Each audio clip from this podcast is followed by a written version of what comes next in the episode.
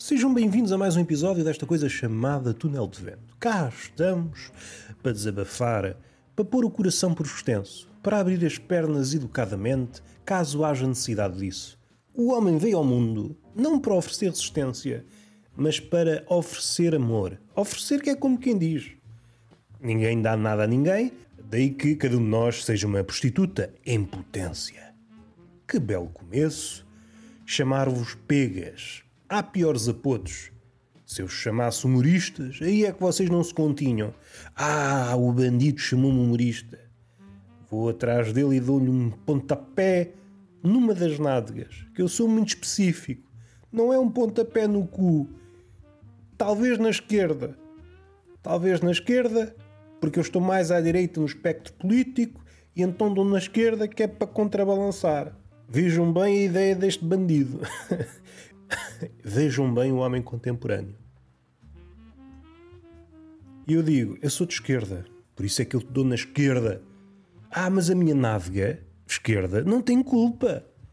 E o menino do pontapé diz: Ah, mas eu também não tenho culpa. Eu estou aqui é para te oferecer um pontapé na nádega esquerda. Se eu sou direita, deixa-me usufruir da minha raiva, se faz favor. Opa, também não quero oferecer entraves. Agora fizeste uma viagem vieste de onde? Ah, vim de Coimbra para te dar um pontapé na nalga esquerda. Opa, amigo não empata amigo. Está à vontade. E o rapaz do pontapé não estava à espera que fosse assim. Pensei em encontrar mais resistência. Fiquei sem vontade de te pontapear. E então as coisas mudam.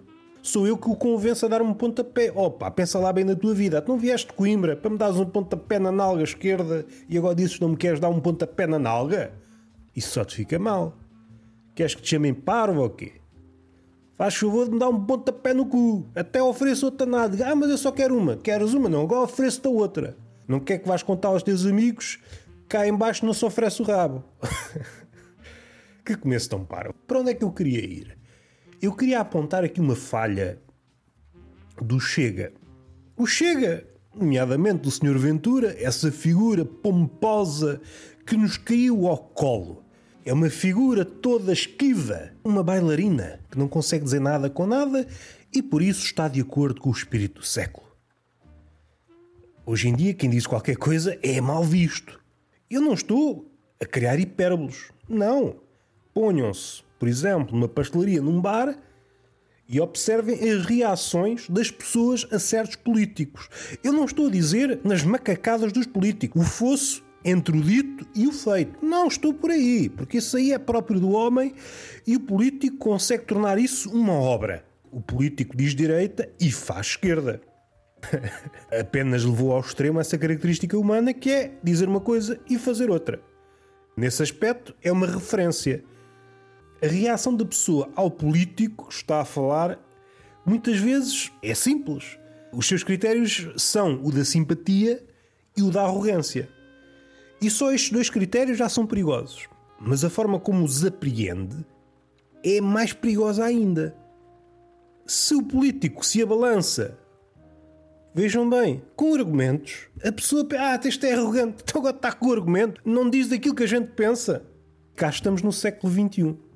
O problema da, da empatia, o problema da identificação é que quando alguém surge, vejam bem, com argumentos, é pá, este gajo é um arrogante, não vou votar nele. Prefiro votar naquele gajo que não diz nada com nada porque ele se parece mais comigo. Este é o perigo da identificação. Percebem agora? Percebem agora porque é que a arte não pode ir por aí? Porque senão às tantas é apenas um reflexo?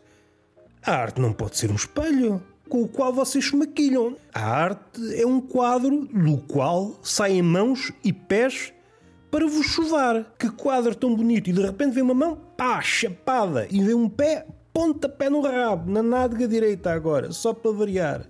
É isso que a arte é, não é? É um espelho. Ah, que bonito que eu estou neste quadro. Ah, fala mesmo de mim. Pode falar ao início, depois vai saber. Ah, afinal é um monstro. Ah, caralho. Eu que pensava que ia ficar tão bonito neste quadro. É o perigo da identificação. É o perigo. Mas não é por aí que nós queremos ir. Eu estava a falar do Chega e há aqui um problema que ainda não foi apurado.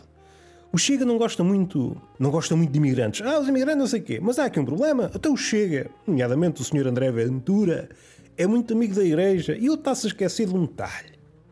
É graças aos brasileiros que muitas igrejas se mantêm de pé, sobretudo no interior. A maioria dos padres é brasileiro.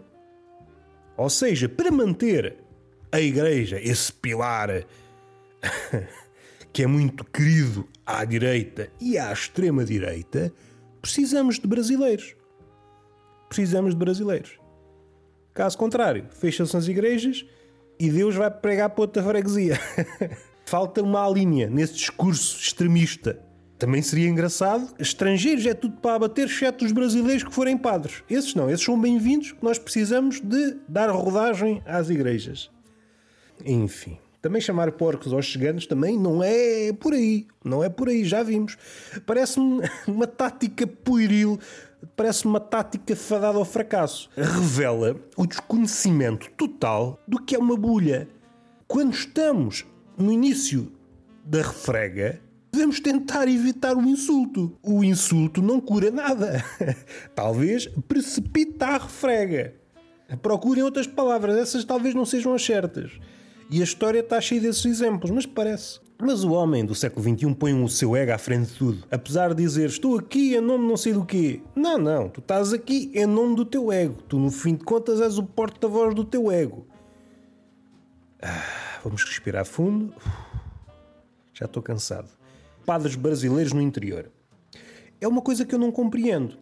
Este problema está presente em todas as profissões. É mais difícil arranjar, por exemplo, médicos para o interior e às vezes o Algarve, que não é interior, é, é litoral. Mas sítios menos convidativos. Os médicos não querem ir, querem estar nos grandes centros e é uma decisão.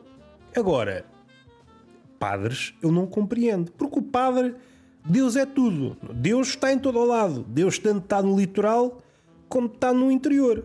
Aliás, se eu fosse Deus, estava é mais no interior, para não ouvir tantas súplicas. Qual é a desculpa do padre? Eu não vou para o interior porque no interior não há gajas. Será que é isso? Se for isso, se for isso, nada a dizer. Não vou para o interior do Alentejo porque lá a internet é uma merda. Então não te chega a fé. A fé não é o Wi-Fi do divino. Não é a forma como comunicas com Deus. E o padre já não comunica assim com Deus. Agora é com e-mail e redes sociais. Falamos através da net. A fé demorava muito. Se for assim, compreendo mas parece-me que não. E para suprir essa lacuna, chegam os padres brasileiros. Ou seja, o Brasil é tão rico em padres que exporta padres. Nós não conseguimos exportar padres. E essa é uma das razões do PIB português estar assim. Devia haver uma academia de padres, como a academia do Sporting, a academia de Alcochete, uma academia onde treinássemos padres, os melhores padres da Europa. e em todos os países havia olheiros de padres. De vez em quando vinham buscar um padre português. E havia uma espécie de conferência de imprensa. Um bicho de Paris dizia: Olha, contratámos aqui um padre português, vindo da Academia. Academia de Olhão, por exemplo. Academia de Olhão. Epá, isto era muito bonito. Contratámo-lo. É um contrato vitalício. é a coisa boa de ser padre. E espero que ele goste de estar em Paris. E o padre, chegado a Paris, acho que vou ser feliz em Paris. Porquê? Porque há gajas. eu estava. Era Paris ou era o interior alentejano e o interior alentejano não tem gajas. Ah, mas você fez um voto de celibato. Está bem, mas os olhos também comem. E ficava aqui este silêncio. Ah, o padre é vivaz. Não é nada disto. E está feito. Foi um podcast curto, sem grande nexo. Sem grande nexo. Sejamos sinceros, não tem nexo nenhum. Há aqui outro tema que talvez não seja descabido o ser humano não consegue esperar, não sabe esperar. Mas há aqui outro fenómeno paralelo que é não consegue ver o outro esperar. É-lhe estranho ver o outro esperar. Ontem sucedeu-me uma coisa e passo a relatar o episódio. Ontem estava à espera de uma francesinha, takeaway. Cheguei lá, fiz o meu pedido, fica à espera. E eu, sim, fica à espera. Não, eu espero. E aquilo causou-lhe estranheza. Queres parar, caraças? E eu fui alvo de vários olhares durante aquele tempo todo em que eu estive à espera. Devem ter pensado e dito: olhem-me aquele bandalho. Vejam bem, no século XXI, 2022, ainda há pessoas que esperam. Não tem vergonha na cara?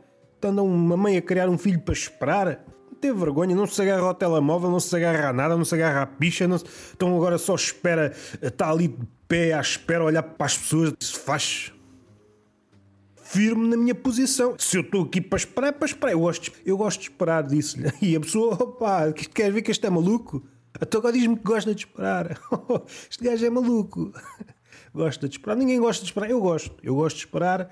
E depois foi-se embora. Deu uma desculpa a ido lá dentro. Lá dentro a fazer o quê? Não havia mais ninguém. Fui bastante cedo, ainda não eram sete horas. Não havia ninguém no restaurante. Esperar assusta o ser humano. Não, não, não, não se preocupe, eu espero. Ah, mas não. Ah, eu espero. Eu estou aqui, estou bem. Estou aqui fora, estou a ver as vistas. Que nem são grandes vistas. Eu estou bem. Não é preciso ser velho para estar na rua a olhar para as coisas. Eu posso ser jovem e olhar para as merdas. Deixem-me olhar para as merdas.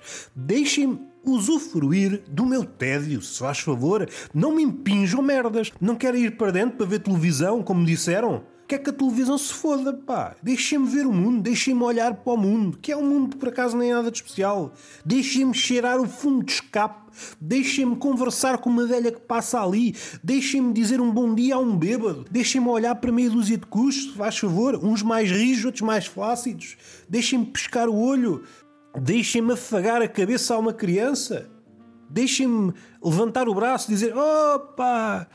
Deixem-me diante de alguém que faz uma aceleragem parva. É pá, este gajo é maluco. Deixem-me. Deixem-me à vontade, caralho. Deixem-me esperar. Não me impinjam televisões e músicas. Se não têm nada melhor para oferecer, deixem-me esperar. Deixem-me ser humano, se faz favor. Fazer o quê, pá? Fazer o quê? Eu quero esperar, pá. Este tempo é meu. Não atafulhem este momento com ninharias, com bagatelas. Deixem que o tédio faça pouco de mim, leve a sítios insuspeitos, caralho. Enquanto eu espero pela francesinha. Deixem-me ser inútil. Se faz favor, eu não sou um canivete suíço. Deixem-me bisbilhotar os arquivos da monotonia. Deixem-me passar em revista as conas que eu não comi. Deixem-me vistoriar as vidas que eu não vivi, enquanto espero pela francesinha, caralho. Ah, está aqui a francesinha. Quer mais alguma coisa? Não, não quero mais nada. Foda-se. Deixem um gajo esperar, caralho.